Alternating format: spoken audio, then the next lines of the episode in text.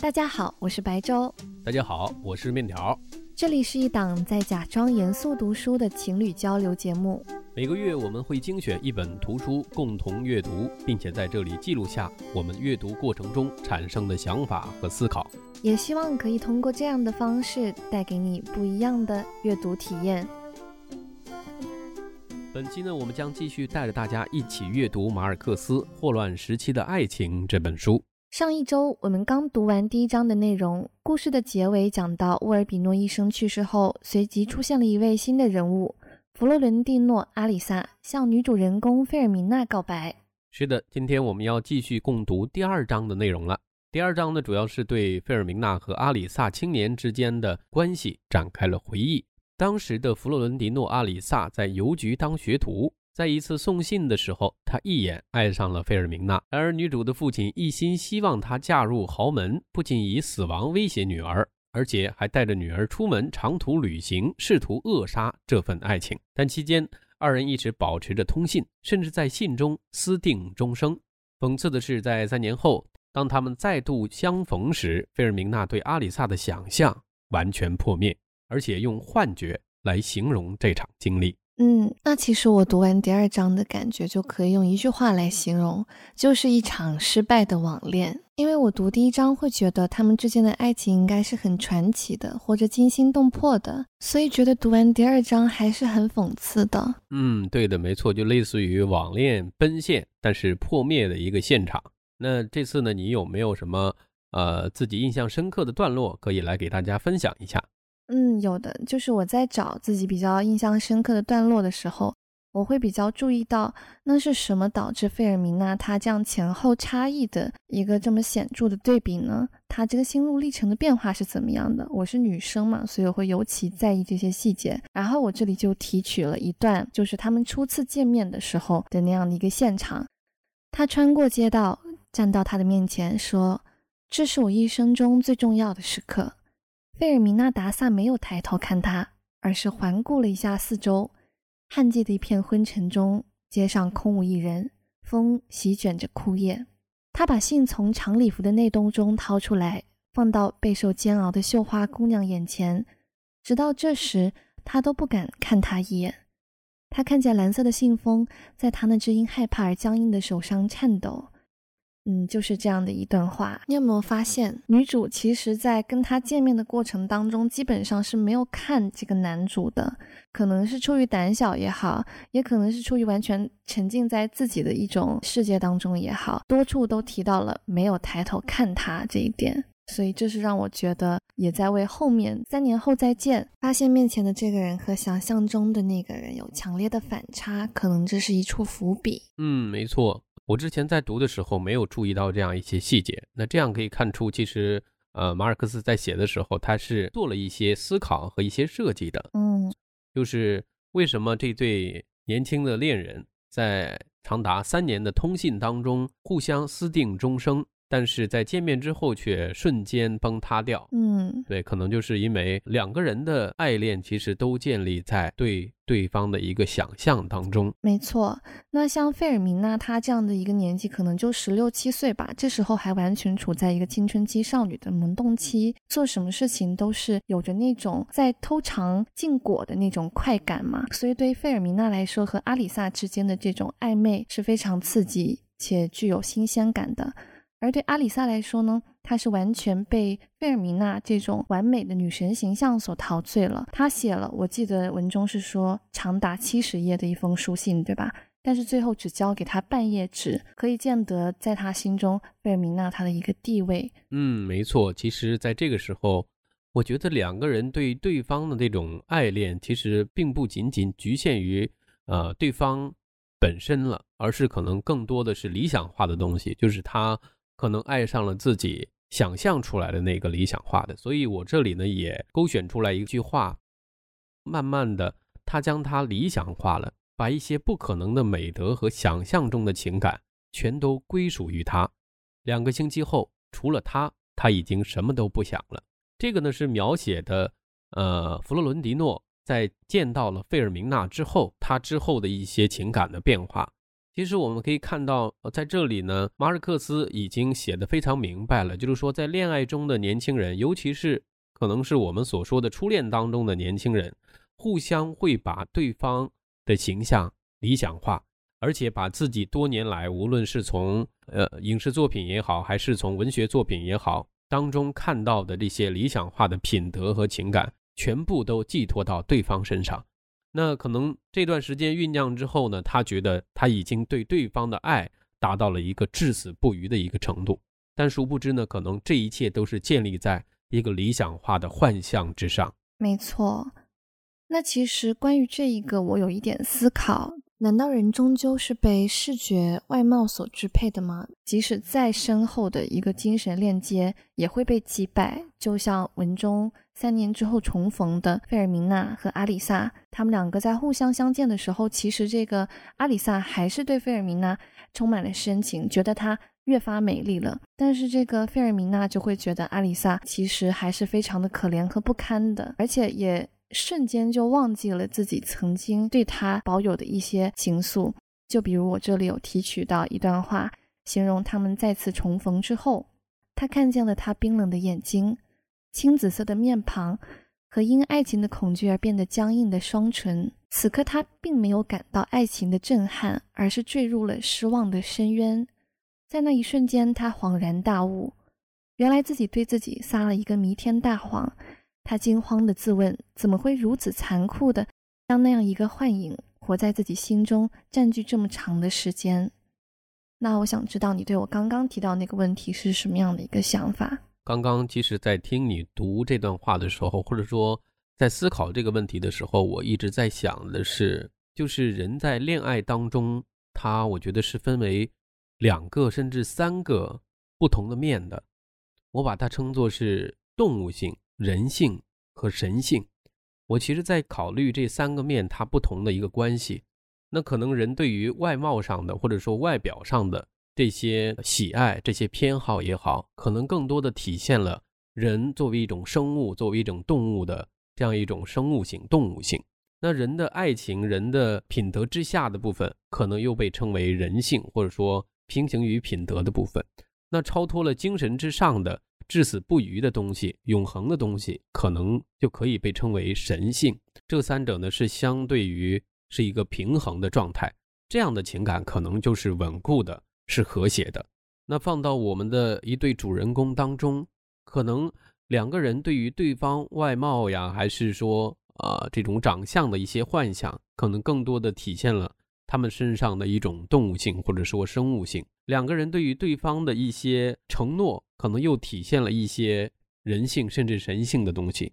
记得有一个情节，就是女主在远房亲戚家要呃被邀请参加一个舞会的时候，她那个时候还是对阿里萨是保持忠贞的和至死不渝的爱的。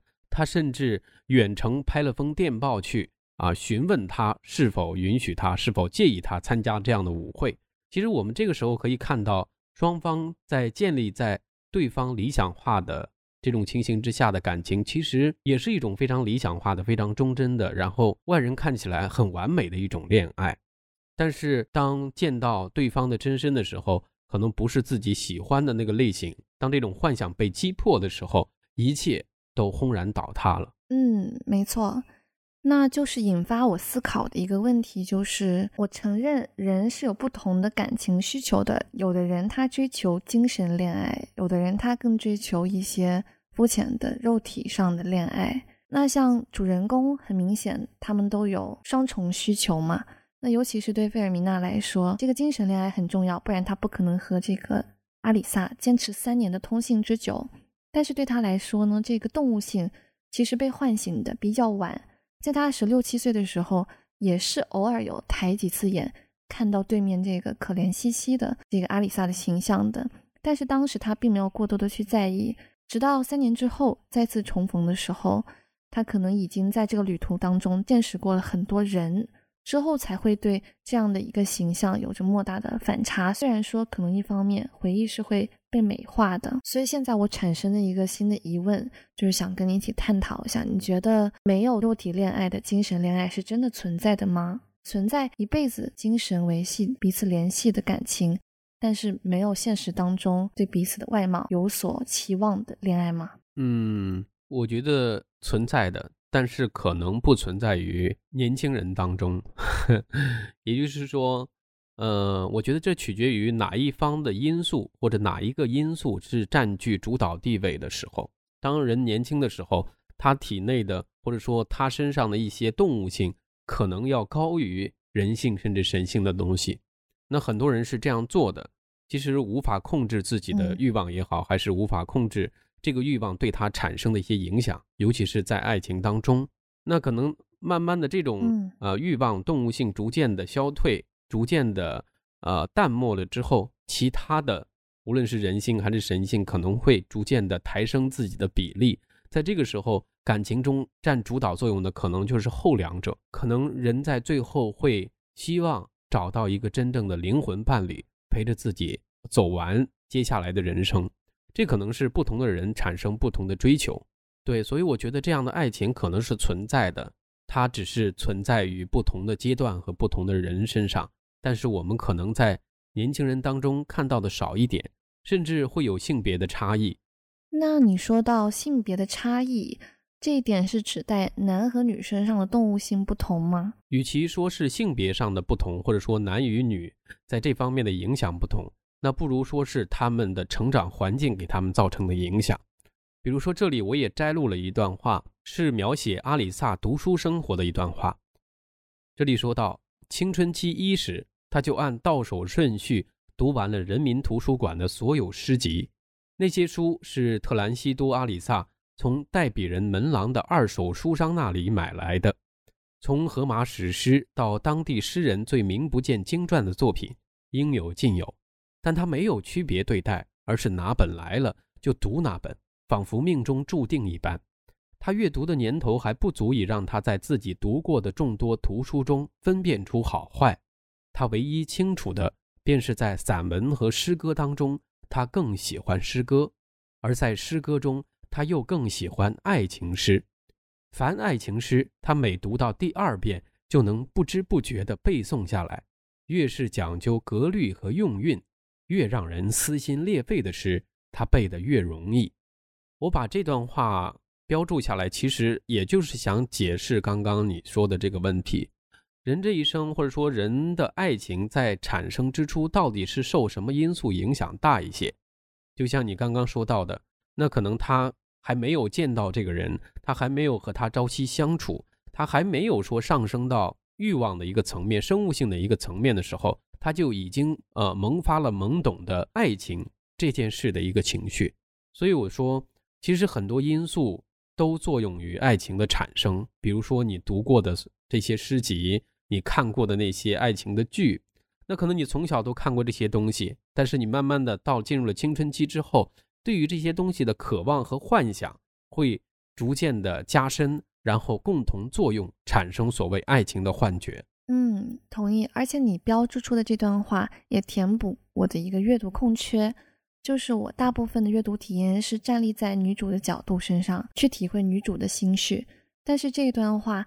它是将这个阿里萨的成长经验具体的描绘了出来，让我一下子意识到，其实他的整个形象和作者想要表达的一个形象是非常诗意和浪漫化的。他的阅读体验带给他一个更加诗意化的思维，以至于他将这些思维全部都折射到了他的暗恋对象费尔明娜当中，所以他所做出的一切举动也就变得非常合理了。嗯，没错。那再回到刚刚你提到的那个问题，就是说在男生还是女性当中，那可能会有这样的对于爱情的体验的一些差异。其实我觉得他所受的这样成长环境，他的阅读历史，他的一些啊观看这些呃文艺作品的历史，可能对他的影响，相对于性别因素来说，说不定还要更大一些。比如说我读到这段话的时候，我想到的是另一部名著《包法利夫人》。当中的艾玛，那她呢也是深受所谓的啊浪漫主义小说、爱情小说的一个影响。他一生呢，他的一个追求就是要找到一个浪漫的爱情，找到一个他理想中的伴侣，就是他在书中看到的那些理想的爱情。但其实就像这本小说的书名一样，《霍乱时期的爱情》。读到这儿，其实慢慢的就会发现，这个所谓的爱情更像一场疾病，就像一场霍乱一样。那他从这些文学作品，呃，文学作品当中，文艺作品当中染到了这些病疾，然后深深的陷入到其中，爆发出一些上头的一些症状。那可能在这个过程当中，他觉得自己是深陷爱情了，但实际他是陷入了一场疾病。如果我们从这个角度去看的话，其实两个都差不多。嗯，对，你的这个角度是非常有趣的。你是站在阿里萨的角度，是具体讲述他其实，在进入这段爱情当中之前，就已经有一个前提的幻影在那。嗯，从女主的角度来说，可能会有点不一样。